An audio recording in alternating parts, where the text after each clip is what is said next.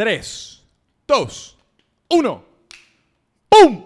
Otro episodio aquí de Francamente Francos. Ya me estoy empezando a poner self-conscious cuando, cuando hago eso al frente de alguien.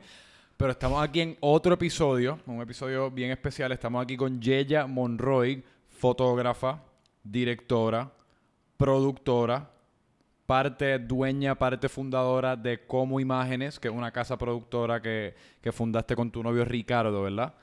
Ricardo, un saludito a Ricardo. Eh, pero esos son casi como los bullet points de lo que haces, pero explícanos un poco más profundamente quién eres, qué haces, o quién Wow, eres, que ¿quién eso pueden ser muchas cosas complejas. hace- ¿Qué haces? Este, ok, ¿quién soy? ¿Quién soy puede, es que eso, uno puede abarcar un montón, Un con esa pregunta. Sí. Podemos empezar con qué hago.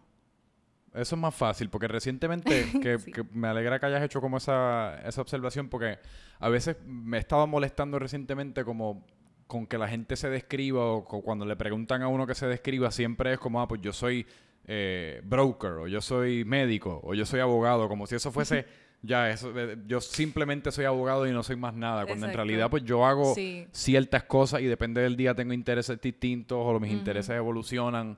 Pero yo estoy descifrando quién yo soy así como básicamente como todos los días. sí, nosotros, en verdad, los seres humanos somos como muchos matices que no, no podemos Mm. como categorizarnos y ponernos en una cajita. No. Como que no, nunca va a ser así. Pero yo creo que lo hace fácil. Nunca es como todo, así. como pues check here. pues, La gente lo simplifica. check, productor, check. Exacto, tienes toda la razón. Pero entonces, Pues, ¿qué hace? Yo realmente eh, siempre he estado en la industria de cine y de televisión.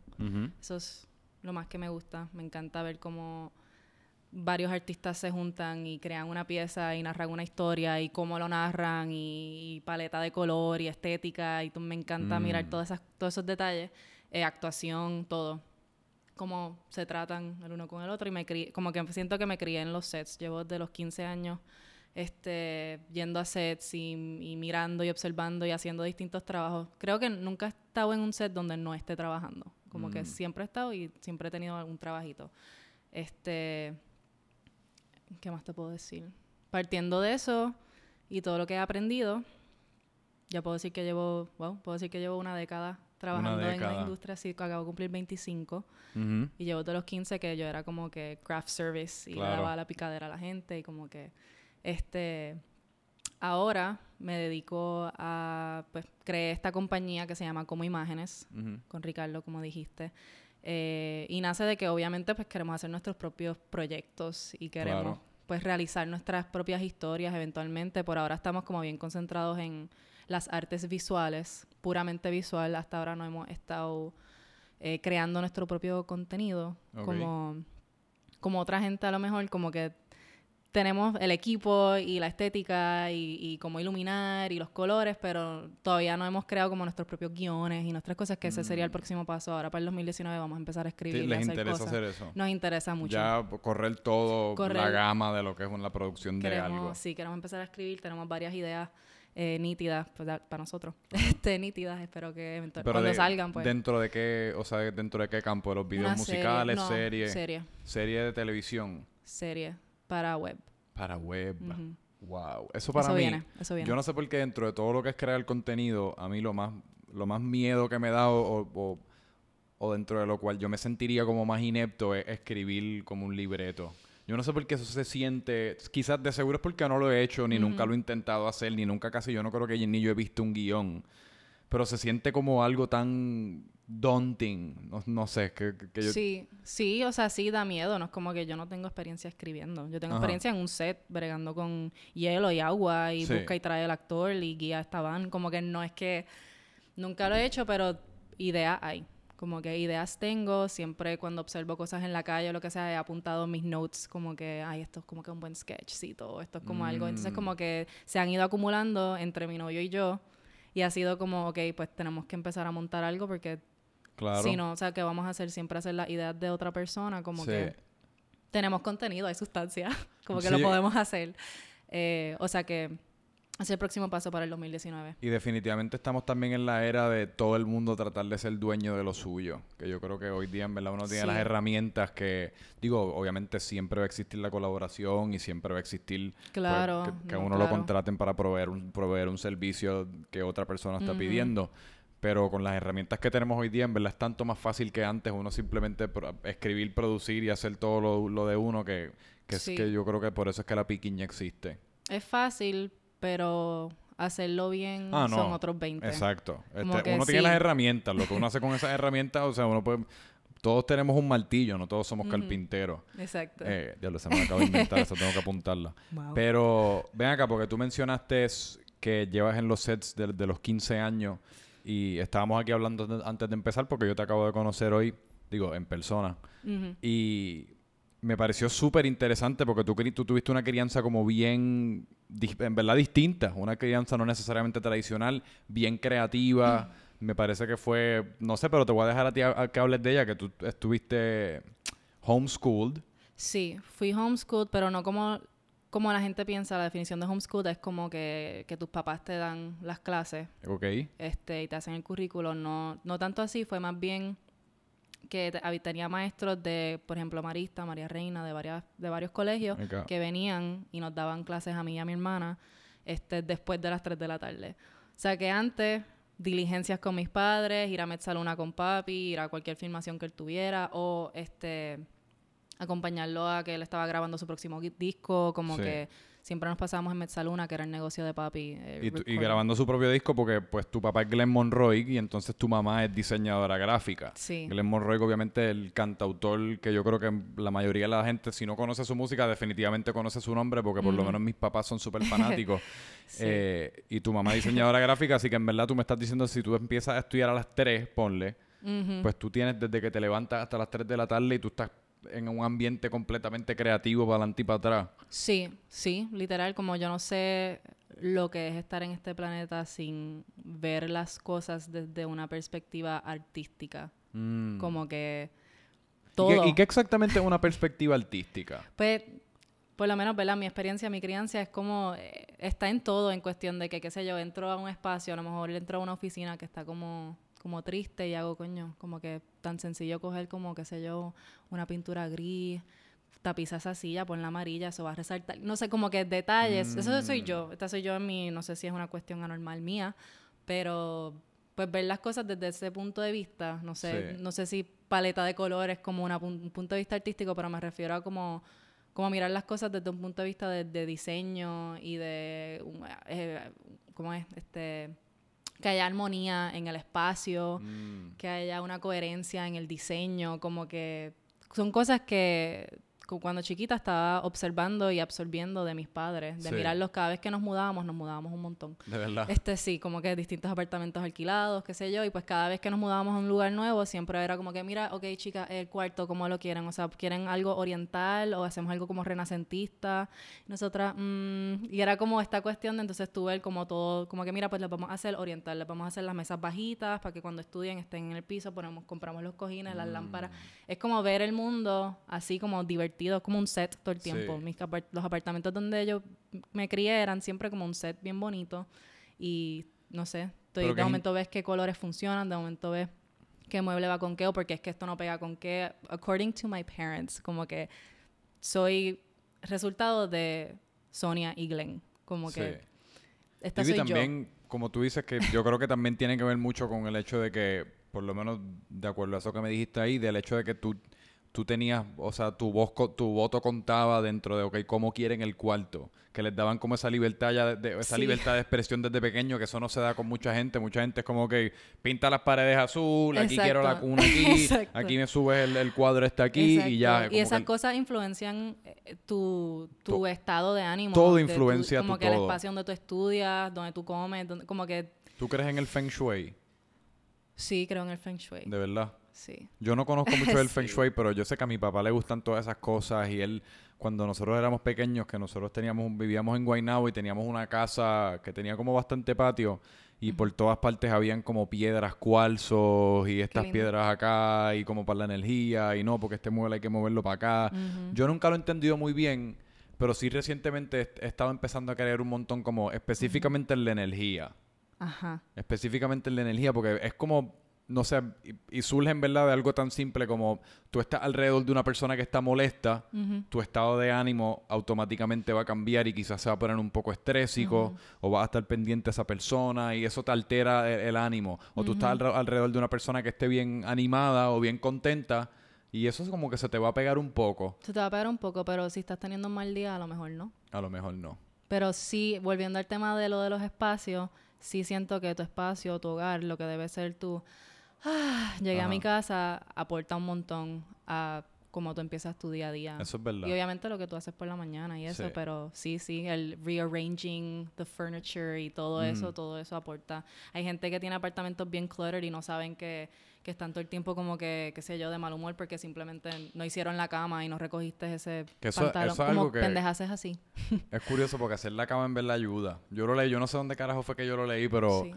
Y no es que la hago todos los días, pero siempre que la hago y me voy de mi cuarto y, uno, y doy como un último, me viro una última vez a mirar el cuarto y el cuarto está bien arregladito, mi sentido del humor está brutal. O sea, ese día yo salgo de esa puerta bien contento. Y pero si están tenis por ahí tiradas y toda la pendejada, me siento estrésico, me siento como fuera de control. Me pasa lo mismo si hay platos en el, en el sí, fregadero, o sea, sí. en donde sea que haya un revolú, yo me siento como en un frenzy. Sí, sí, no es que no, o sea, pues hay gente que vive así y no saben que eso está aportando Sí. a su a su mood del Y día. es interesante, a mí me porque yo miro las, yo cuando en el día a día por ahí, yo miro las cosas también, yo no sé si es de un desde un punto de vista artístico, pero yo en vez de fijarme como en, en los colores, como si yo entro, estoy por ahí, no es necesariamente digo, ah, si tapizan ese mueble amarillo, se va a ver, se va a ver mejor, pero yo sí siempre estoy como ultra pendiente del comportamiento humano, como yo, yo me paso mirando a los humanos y tratando de descifrar por qué están actuando de la manera que están actuando y buscándole la raíz, ok, esto es una, si veo, no sé, X persona por ahí, yo, yo digo, ok, pues quizás esto fue una persona que tú, se crió de esta manera, quizás no tuvo un padre en su familia, quizás le daban mucho en la escuela, como no sé, yo trato hasta cierto punto justificar todo tipo de comportamiento que sea un comportamiento bien malo.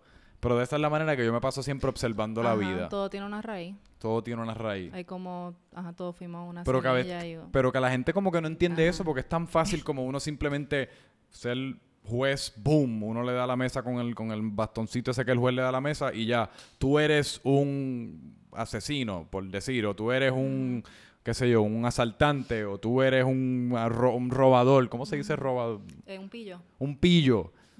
Pero no sé por qué a mí me parece bien interesante como tratar de llegarle a la raíz, porque yo, no- yo creo que al fin y al cabo, a la misma manera que a ti te influyó mucho toda esta crianza artística y, eso como que informa mucho de lo que eres hoy día, pues yo creo que lo mismo puede ser verdad por una persona que es un pillo, un asesino.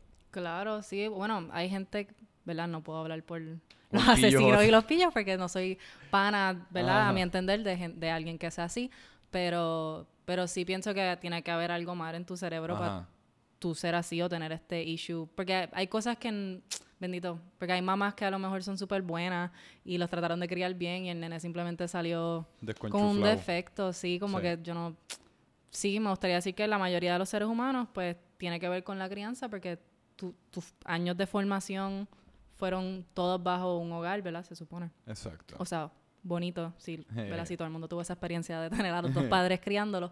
Este, pero, ajá, como que no... hay- creo que hay otras situaciones como el extremo que acabas de hacer, como de pillo y asesino, Sí, no sé por qué tiene que haber como una parte del cerebro que está, que está mal. Exacto. No sé por este, qué no, no, creo, no sé si con la crianza, pero la mayoría de los humanos sí pienso que full, que la crianza aporta un montón. Eh, Como que de repente te empiezas a parecer a tus padres cuando grande, como que... Hasta cierto punto, y no sé por qué voy a seguir en este tema, me estaba prometiendo mentalmente, ok, pues después de aquí cambiamos de asesino, pero un último punto. Eh, hasta cierto punto yo creo que uno es como esclavo de eso. Yo creo que ciertas acciones, por más que uno esté en control y, y nos encanta pensar de que nosotros somos libre pensadores y pues todas nuestras decisiones nosotros las tomamos con todos nuestros sentidos y son nuestras, son nuestras decisiones. Hasta cierto punto, toda esa información que nuestro cerebro lleva ingiriendo, en mi caso por 26 años, que ha informado el momento en el cual yo voy a tomar mi próxima decisión, yo soy esclavo de todo eso. Influye bien brutal. Es porque eso me está influyendo, yo no lo sé, porque en el Ajá. momento yo pienso que yo estoy analizando la situación que está al frente mío en el presente. Pero yo estoy analizando esa situación con tanto baggage de mis 26 años, ya sea positivo, ya sea negativo, Sí. que somos, yo creo que somos, nosotros somos esclavos de nuestro, de nuestro pasado, de nuestra crianza en específico. Sí. Pero Estoy ok, súper de ahora- acuerdo. Ahora sí podemos cambiar el tema. Volviendo de los asesinos a, a, pues, tu, a tu carrera. A hacer videíto. a hacer videíto. eh, pues entonces, ok, pues tienes esta crianza bien creativa, con una madre diseñadora gráfica, un padre cantautor, homeschool, algo no totalmente tradicional. Empiezas a los 15 años a ir a los sets. ¿Cómo de los 15 años evolucionas a lo que estás haciendo ahora? Que para los que no sepan, que yo creo que quizás es como una... ¿Cuál es el, cuál es el proyecto tuyo que la gente como más el- el que reconocería como Te boté. el de Te Boté? Versión bolero, sí, de los El de- Rivera Destino. Exacto, pues para los que no sepan, Yeya con como imágenes, con, con Ricardo y todo, todo el corillo de trabajo que tienen, fueron los que dirigieron, producieron, editaron, hicieron todo el video de Te Boté, bolero, remix, versión bolero, como sea, yo no, no- no me sé exactamente cuál, cómo es que lo describen, que fue un palo masivo. Pero ajá, ¿cómo, cómo llegamos de los 15 años a, a donde estamos ahí a eso hoy día? Wow, este, pues después del homeschooling, yo pensaba que mi rumbo iba a ser otro. Yo quería irme a estudiar arte a una escuela afuera, quería ir a Parsons o a Pratt. Que son escuelas bien buenas de arte en Nueva York, ¿verdad? Yes. Sí. Este, so, la solicité, me aceptaron, no me dieron suficiente ayuda económica, o sea que dije, soy antideuda, no me interesa Pero me- ¿qué, ti- qué tipo embrollarme de, ahora. ¿qué tipo de arte estabas practicando para? Fotografía, perdón. Fotografía. Estaba, sí, yo envié mis, las fotos que yo hice, Foto- una serie, ellos te mandan unas preguntas y te dicen qué tipo de series tienes que hacer. Y eh, ellos me habían preguntado como que retrata, como que photograph something that is overlooked. Mm, Como que algo que la gente no piensa ¿Y qué mucho. retrataste? El oxígeno. Traté, ajá, ¿En qué hice una serie como del oxígeno, como O sea, eh, como porque el oxígeno Puse a no mi se- hice una foto de mi hermana con su con sus issues con el asma. Eh, y dibujé un árbol. Ah, yo hice como algo medio mixto. Dibujé un árbol, eh, una mano con tierra y un árbol saliendo. Mm. Eh, wow, y le tiré fotos ajá, la- a las cosas que la gente, o sea, la- las máquinas de asma que usaba mi hermanita, le tiré fotos a ella y en Photoshop em, mi madre me ayudó un poco con eso. Este, le pusimos como unos pulmones encima a ella, como y la, pusimos como encima de un planeta. y Hice algo como bien Wow. creativo. ¿Y qué, des- qué otras cosas consideraste? Porque yo estoy tratando de pensar ahora otra, ¿qué, qué más está como overlooked que uno retrataría? Eh, que cuando vas a abrir una puerta, that's nadie piensa en que está El- como que el knob de la puerta, ajá, tú no estás, tú no Nadie- piensas en que tú haces eso nunca. Mm. Este, sí, se me- como que de repente es como, shit, como que, espérate, ¿qué cosas hacemos que no estamos conscientes? Deben haber tantas, porque en Hay- verdad en el día a día hay tantas cosas que uno está acostumbrado. Que más, qui- quizás hasta como, no, el O cepillo sea, de que es diente como, no. por ejemplo, lo- si yo voy a decir ir al baño, hacer tus necesidades, pero no creo que eso está tan overlooked porque eso es algo que tú sientes que tú tienes que hacer y tú vas y Sí, lo haces y lo exacto. estás pensando que lo y, estás en, y- haciendo. y en ocasiones se convierte en un obstáculo. y puede ser un obstáculo bien brutal.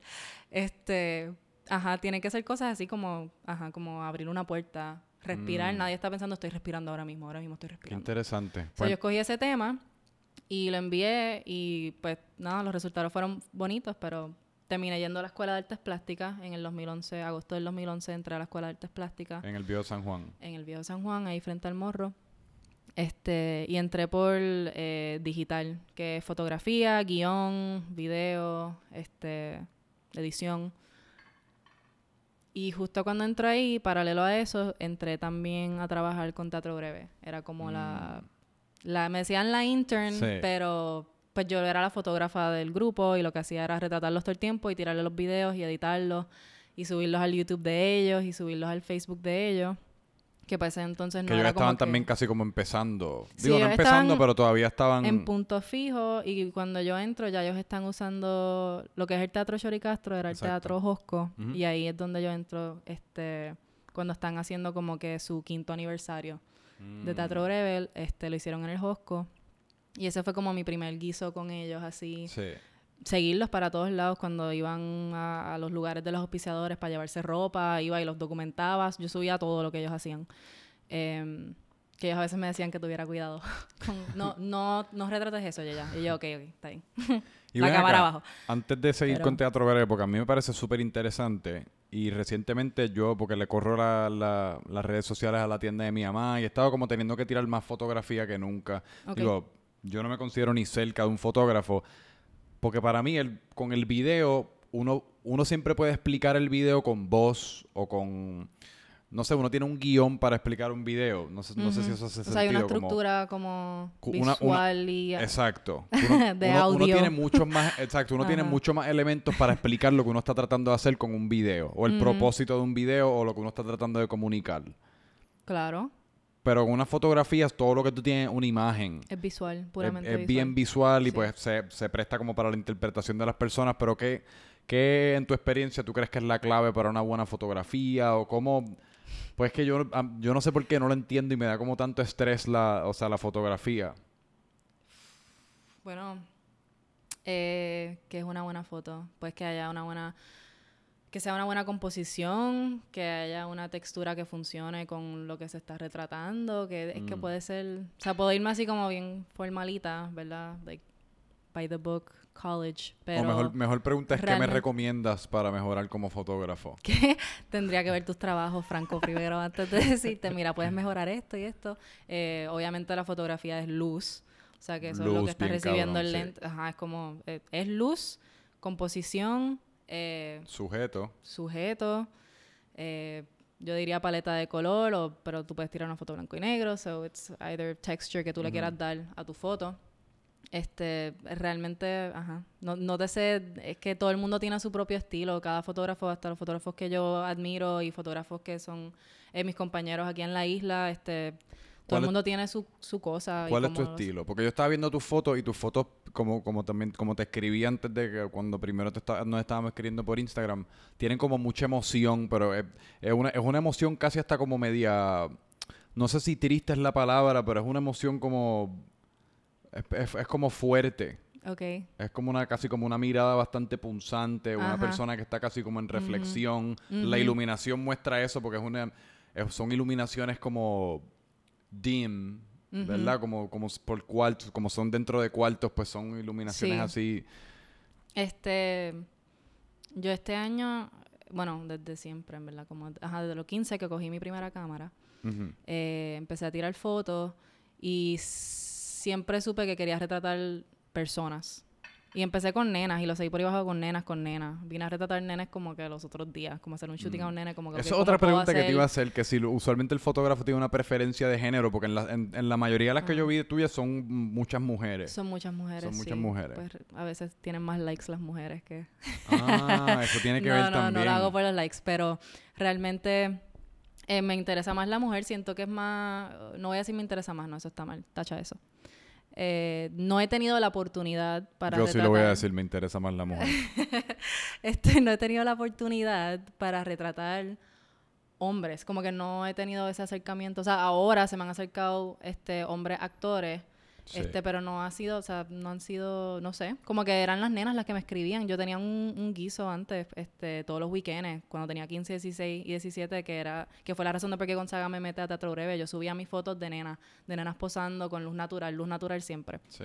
Y les decía que, que traje, que paleta de color, donde lo íbamos a tirar. Y era un negocio que yo tenía con mi hermana y cobrábamos. Y les daba un CD con 30 fotos a cada nena. Y yo Para cobraba del como, CD. Pf, como 60 pesos por nena. Y porque todas querían con sus amigas y el Facebook profile picture. Y, y yo hubo un momento que yo por todas, como que siento yo que mi hermana y yo arrasamos lo que era como que, este, eh, María Reina y en la otra escuela que es de nena. uh, CPN. CPN y dos o tres de la piedad que eran como que todos los profile pictures de Facebook No joda. eran como que fotos de nosotras y teníamos el logo que era FYI pero a mí me encanta el doble sentido y a, a Sofía le dicen FIFA y a mí Jessica me dicen Yeya y yo puse como que FYI eh, FIFA Yeya Inc que también en inglés es For Your Information. Y me, me encantan las cosas de doble sentido. ¿De Entonces ese era nuestro logo, era FYI y un copyright y los teníamos por todos lados. Y desde ahí como que seguí por ahí para abajo con nenas. Era como que solo me llamaban nenas para las fotos y eran las que querían las fotos y, y me quedé con las nenas. Como que no te sé decir, no fue a, a propósito, ¿entiendes? Sí. Si me hubiera llamado un nene lo hubiera hecho. Pero sí yo me imagino que la, es más fácil Ajá. penetrar las emociones de una mujer que, que, que la de un... Yo imagino que los actores hombres quizás están mucho más puestos para eso, pero un hombre normal por ahí yo creo que todavía está como mucho más guarded. Quizás no se atreve como a... a- Fíjate, yo creo que la gente, los nenes de nuestra generación están bastante into themselves. Sí. Porque siempre se retratan y se suben y como que no sé, siento que la cuestión del selfie, tú tener acceso a tirarte fotos, como que me deja mucho, te deja mucho que saber de X personas. es, es verdad. Yo, porque eh, en, el, en el mismo selfie, bien interesante la cara que la gente escoge poner en el selfie. También. ¿Verdad? Es como, o También. me, o- uno puede aprender mucho, o me río, o trato de poner como Ajá. la cara esta erótica, que yo no logro entenderla, porque es una cara que uno no haría bajo ningún otro contexto. A mí- A mí yo siempre estoy interesado en las cosas que la gente hace que no haría bajo ningún otro contexto, pero por alguna razón escoge hacerlo como en fotos o videos, como estas, Yo- estas caras o estas poses sí, yo a que es veces como... pienso cómo, cómo esta persona llegó a que esa era la foto que iban a subir. Como que me Exacto. río, en verdad me dan risa a veces, pero hay gente que no, que como que son, son unos chulitos y como que Sí. se ven de lo más monos. Pero, anyway, sí, si me contacta algún hombre, pues le hago un shooting full. Como que voy a todas. Le hice Sí. uno a Eli Kai, que es actor. le- me empecé a enfocar, como estaba en el mundo de entretenimiento, me empecé a enfocar en actrices, actores, músicos.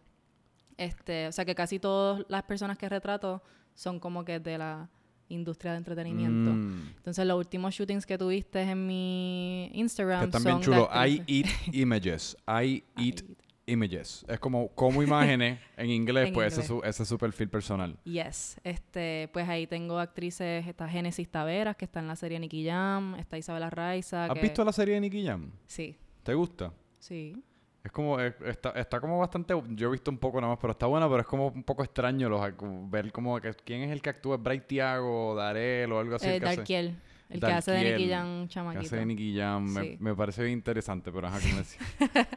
Este, no, nada de eso, te estaba hablando de, de que, de que retrató a mujeres, este, actrices y músicos, porque me gusta mucho el mundo del entretenimiento, siempre me ha encantado y, y siento que lo que me habías mencionado sobre la emoción en la foto, pues lo no siento que lo he necesariamente logrado con gente que no son actrices, at least Mm. por ahora, pienso yo, a lo mejor sí, a lo mejor hay una foto que uno vea ah, coño, mira. Sí. Como que tendría que revisar mi trabajo, que de hecho eso es algo que no hago mucho, revisar mis trabajos, como que ir para atrás y mirarlo.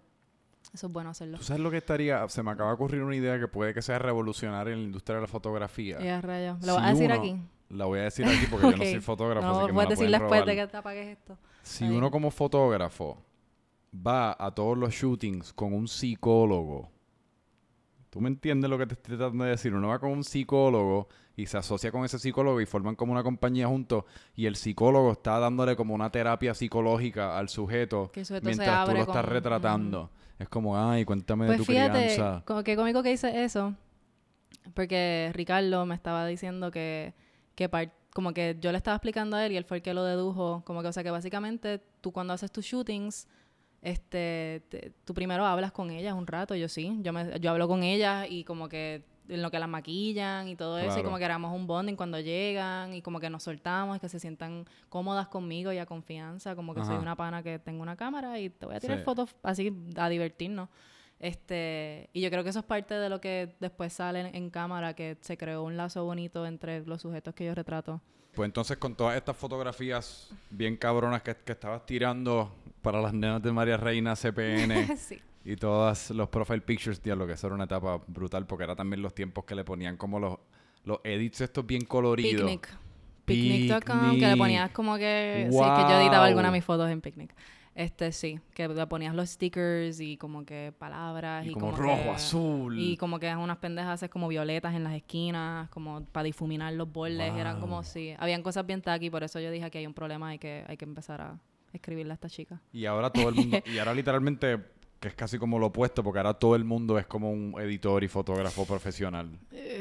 Digo, no todo el mundo, pero yo hay- creo que sí, que puede, puede, ahora yo creo que hoy día como que la palabra profesional está utilizada como bien loosely. bien loosely. Sí. sí. Ok. Pero tú sí eres profesional y entonces con estas fotos empezaste este guiso, te apoderaste de todo el, el- el reinado de, de nena De las chamacas. y acabas en teatro breve. Sí, exacto. Estuviste allí como por cuatro años, me estabas Sí, diciendo, del ¿verdad? 2011 hasta principios del 2015 Que tú te, casi. encargabas de, tú te encargabas pues de documentar todo lo que lo que ellos hacían, Todo. ya Los sea fotografía, scenes, ya sea video. Y, y entonces, ¿qué te, qué, como, ¿qué te resalta esa experiencia que tú sientes que, o sea, que tú sientes que aprendiste? ¿Cómo fueron esos cuatro Bueno, años? yo cuando entré a ese colectivo, yo pensé como que "Ah, al fin, como que gente que entiende el sentido del humor y el sarcasmo como que oscuro y, y porque en, en casa era así, en mi casa como Sí. que papi es bien del humor negro y del sarcasmo y con nuestros panas y la gente nuestra pues no todo el mundo entendía y decían wow qué bicha o qué sé Sí. yo ni qué y uno como que no, no, se supone que sea cómico pero tú no entiendes, no, estás Sí. no estás en mi A mí, a mí me fascina el humor. A mí me fascina el humor que yo no me tengo que reír para que tú entiendas que es un chiste, si eso hace sentido. Como Sí, que es yo como diga. algo witty, como que, ah, exacto. quedó que yo diga algo como lo suficientemente Sí. ridículo o lo suficientemente sarcástico, que yo me, que el hecho de que yo me quede, que me quede con la cara to- totalmente seria, pues le añade un poco al chiste y que tú lo entiendas. Y eso fue algo que sí que Teatro Breve hizo brutal y que yo estaba hablando con Juanpi aquí el otro día, Juan Pablo. Díaz, de, de Teatro Breve.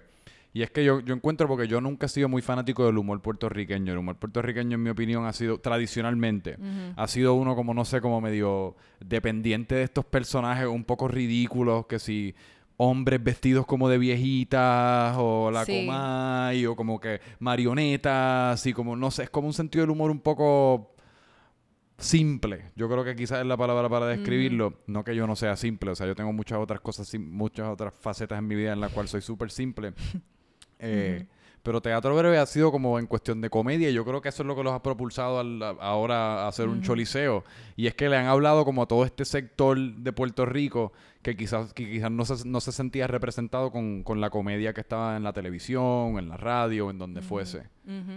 Sí, ahí eh, todo el mundo se siente súper identificado con los Sí. breves. Como que esa es parte de su, de su cosa. Ellos observan realidades y hasta uno, que uno no sabe cómo uno es, de momento sacan como una característica que uno se identifica y uno, ay coño, yo soy así, Ajá. como que fuck. Este, ellos son muy buenos, como que pues son muy buenos observando, interpretando, son, o sea, a mí me encantaba estar ahí y yo absorbía de ellos y yo no tengo una aspiración a ser actriz ni nada de eso, pero como que aprendía un montón y nos llevábamos bien a lo que iba con el sentido del humor, era que era no tanto en tarima, sino en vida Fuera real, ellos son chulísimos y, Sí. Y como que no, siento que entendía todas las conversaciones y no, como que entendía de la forma en que ellos hacían como cierto delivery de sus chistes, eh, pero Mm. hablando como que nosotros backstage, este, y, y sentía que estaba con un grupo que me podía entender cuando yo Mm. hablaba, como que no, que me iban a mirar y decir, diablo, que bicha. Como ¿Y que- cómo, ¿Y cómo eso te ha ayudado, cómo esa experiencia de Teatro Breve te ha ayudado, me imagino, un montón al, al sol de hoy, simplemente en cuanto a las relaciones que uno hace? Pues yo conocí a un montón de gente estando allí todos los weekends, como que así jueves a domingo, full. Yo estaba allí. Este, pues un montón, ellos tenían invitados, hab- habían fanáticos que iban como que a- a veces todos los días al mismo show y como que, eh, no sé, era como un ambiente bien social realmente Sí. y, me, y me gustaba, como que me gustaba ese momento donde uno podía socializar porque igual pues en el homeschooling no necesariamente, pues éramos mi hermana y yo. Este, ¿Verdad? es no que eso era- es algo que te quería preguntar, pero ajá. o sea, no era que éramos antisocial, o sea, la gente asume que, que nosotras estábamos como encerradas en una torre, como Sí. que cogiendo clases y que no hablábamos con nadie, o sea, teníamos clases extracurriculares, pero eran con gente de nuestra edad que no necesariamente, pues, nos entendíamos 100% o que estábamos vibing 100%. Con los breves yo sentía que, que estábamos siempre como que nos entendíamos siempre, había una química bien chévere y por eso ellos confiaban en mí y me permitían estar ahí con mi cámara. Claro. porque, este, mientras se cambiaban, ¿entiendes? Como que eso hay que tienen que estar cómodos con uno allí. Y yo era bien jovencita, o sea, yo estaba absorbiendo de todos ellos, yo los Mm. miraba, me encantaban, o sea, yo estaba obsesionada. Y me encantaba, yo salía a la universidad y era como que no, no puedo ir al café con ustedes porque tengo que ir a teatro breve, bye. Ay, sí. Como que, ajá, era como, y todo el mundo me, me escribía, para mira, ¿cómo puedo entrar? Hay taquillas, y yo, ay, como que me encantaba en ese momento y después era como que, "Ok, no, no me sigas escribiendo. Estoy Como aquí que- backstage, no te puedo contestar. también. Este, no puedo, no puedo ahora. Este, o sea, me encantó esa etapa. Yo digo que fue como todo un bachillerato con ellos, porque tuve cuatro años ahí, Sí. full. Como que full. Todo lo que ellos hacían, cualquier invento, yo estaba hasta los photoshoots, yo estaba allí. Este, Y es que en verdad, y eso que tú que mencionaste la palabra bachillerato, yo creo que esa es la realidad del caso. O sea, si, si, si uno se expone al mundo, y yo creo que si uno se expone a ese nivel de, de práctica en cuanto a que estás todos los weekends practicando lo que eventualmente tú quieres ser, en verdad yo no creo que haya escuela en el mundo que te haya podido enseñar algo como mucho mejor que, que lo que tú aprendiste en esos cuatro años. Sí, sí, lo cómico es que nuevamente como que yo no aspiro a ser actriz, o sea que Sí. no era que, pero era como ellos en su salsa, pues para mí era como wow, qué divino, como que, que ellos, they're making it happen y son como que el SNL puertorriqueño. Claro, eso literalmente Y- es lo que son. Sí, como que y lo están haciendo y yo estoy aquí como que de testigo, como que se, Me se pregunto, sentía, me se pregunto sentía. si actually harán eso algún día como un actually un teatro breve en televisión, como la versión Yo imagino que la han SNL en- varias exacto. veces, sí. Eh, Pero, entonces, volviendo a lo de. Estamos brincando aquí de, de, para adelante y para atrás. Volviendo a, a lo de homeschooling, ¿cómo, cómo era la, la, parte social de homeschooling? Porque a mí siempre. Y te confieso que a mí siempre me ha, como que me han dado bastante risa los chistes como de homeschooling, que sí, donde tú celebras el prom en el patio y ese ah, tipo de cosas. Como... No. no, no jodemos con eso en casa, como que la clase graduanda del 2011, la mi En, en, la cocina. sí, exacto. Este, no, realmente, eh, yo, o sea, yo tuve mis novios y yo fui a proms. Ajá. Como eso pasó. No, no fue una experiencia que, que como que me deprivaron de eso. Este, pero en cuestión de clases éramos mi hermana y yo y eran como a nivel universitario, o sea que era como que estar las dos horas y después de eso o yo tenía voleibol o ella tenía sus clases de tenis o yo tenía, yo siempre estaba pintando en alguna clase de arte o dibujo. Sí, que en verdad, este gracias a Dios los deportes te proveen por lo, algo de lo social. Exacto, pero nuevamente no era como que cliqueabas, como que las, pues las nenas que con las que cogía voleibol pues ya tenían sus amigas de perpetuo o lo que sea y yo siempre estaba ahí como que hecha para un lado. O sea que igual me sentía sola. Y yo me imagino que te querías como, no necesariamente más madura, pero sí con una perspectiva un poco más vieja, porque obviamente pues, la mayoría de tus días están, son con tus papás con tus profesores, con, con, con y gente los mayor, de mis padres, los panas de tus padres, que especialmente en tu caso, que tenías, que tenías una casa así tan dinámica, eh, que por eso es que tú me estabas mencionando antes de empezar, que te disfrutas un montón la compañía de los, o sea, de los mayores que uno, de los viejos. Sí. me, me encojona esa palabra de los menos jóvenes. Eh, sí, o sea, es que ellos han vivido más que uno, obvio. O sea que es como... Yo era igual, por eso te pregunto. A mí me encanta hacerles preguntas y como que, ¿y por qué tú haces esto? ¿Y cómo tú llegaste a hacer esto? ¿Y qué consejos me puedas dar? Como que, pues ellos están en su línea de vida y yo estoy en la mía y como que lo que sea que uno pueda como no hacer o hacer es como de cualquier ser humano. En verdad es bien interesante, pues, hacer esto, entrevistar personas y conocer y ver qué tú te llevas de esta conversación. Este, y yo escuchaba mucho, yo estaba, no sé, yo escuchaba mucho en casa porque no, obviamente no me atrevía a hablar. Tengo a mi padre y a Antonio Martorell y a Carlos Vives de como que en, la casa y es como, ok, no, no voy a decir nada. yo sí, yo también, las veces que tenía a Carlos Vives aquí en la casa, en verdad me encojona. Yo tampoco hablaba. Estaba Carlos Vives, usualmente el, Carlos Vives siempre viene a hacer... la nevera de casa. No, ya me encojona. Carlos Vives siempre hace la misma paella esta que a nadie le gusta. Entonces después está Juan Luis Guerra atrás jugando dominó que no se calla. Es un horror. es un horror, horror. No, pero mira. sí, esa fue mi crianza y me encantó. no. Eso está. no Me, yo me encojoné con mis padres. ¿Por qué? Eh, porque como yo estuve en la piedad un semestre, un semestre en la piedad noveno y me sacaron, yo quería como que, yo me había colgado, o sea que yo quería probarles a ellos como que no, denme otro semestre y yo voy a sacar mejores notas. Y es como que no, no, no, no, deja esa mierda ya, vamos, vas para el homeschooling con tu hermana y ya, y se gradúan antes y para el carajo. Y yo como que, ok, este, yo no, yo estuve como un año full así encojona con ellos, que trataba de no hablarles mucho. Mm. Como que molesta porque, porque no me dieron la oportunidad de, de brillar, más tiempo para brillar en una high school normal, regular. ¿Y tú? ¿Por qué estoy hablando de esto? Porque... No estoy seguro, pero... Pero tú me dijiste algo para yo No, yo, yo, estaba todavía pensando en las veces que venía Daddy Yankee y se tira a la piscina con camisa puesta. Yo, Daddy Yankee, chico, quítate la camisa que después vamos a tener que pasar a hacer laundry. Este, wow, sí, no sé por qué te estoy hablando de eso. Pero, y entonces, ¿y tú cuando, cuando tú eras pequeña y, te, y estaba Carlos Vives en tu casa, por ejemplo, ¿tú entendías como...? Eso fue más ahora de grande. Pero eso, eso es como normal para ti o... O sea, yo no entendía era una persona. Yo o, no entendía... o, la misma, o la misma carrera de tu papá, lo, el éxito que tuvo, quizás que lo reconozcan por ahí de vez en cuando. Era, como que era como, ah, ok, me acostumbré a que en el supermercado lo paren y le digan como que maestro, qué sé yo ni qué. Y yo no, ah, ok, este, papi me va a hacer desayuno ahora y. como que acabamos de llegar del supermercado. Tú lo, tú lo ves en tantos otros contextos. Sí, yo para mí era, yo me encojonaba con él un montón. Le quería yo, como yo era bien contestona, este, y tenía un carácter fuerte, al igual que él pues él casi siempre me estaba regañando, yo casi siempre me atrevía a hablarle para atrás y juraba que era lo suficientemente madura para este justificar mi punto en la discusión y, y pues papi siempre me... ¿Y tú, y tú ahora si ves alguna, quiénes son tus tu, tu ídolos o la gente que tú miras para inspiración? ¿Quiénes son las personas que informan como mucho de lo que tú creativamente piensas o haces? Bueno, son muchas referencias del internet. Okay. Como que, quiénes? Que a mí también, yo vivo en el internet o sea, No, o sea, del internet y de cine. O sea, del internet eh, tengo varias compañías de producción que sigo, que son como que mis referencias como que europeas y de Canadá y eso, que me gustan mucho. ¿Cómo en se cuestión llama, de... No lo, voy, no voy a decir. No, ah. decir. son mis referencias, son privadas. Esto te lo voy a decir después. Ok. Este, en cuestión de directores que me gusten, todavía estoy aprendiendo del cine europeo y del cine este, de América del Sur. O sea que Pero te gusta el Vamos. norteamericano, el cine o sea, sí, es que ese ha sido como mi... Eso es lo más que yo Por eso. veía durante... o sea, Eso es como que, pues, los que conozco, pues me gusta mucho eh, Baz Luhrmann, me gusta Woody Allen, siempre me gustó Woody Mm. Allen. Sé que está con todo el issue de... Sí. Del, Él es el que tiene bastante sí. como... Él es el que está casado como con una que era con su hija, una que algo era así. así. Sí, como la cuestión de la vida personal, pues no, como que le pichamos a esa parte un Exacto. poco. Eh, en- o sea, su craft, lo que es su arte, su cine, a mí me encantan los diálogos, lo que él escribe, me gusta el sentido del humor que él tiene. Eh, Baz Luhrmann me gusta mucho la estética de sus producciones, o sea, le hizo Great Gatsby, Moulin Rouge, este, Australia, como que un par de películas que a mí me gustan. Eh, ¿Quién más? Eh, me gusta mucho Sofía Coppola.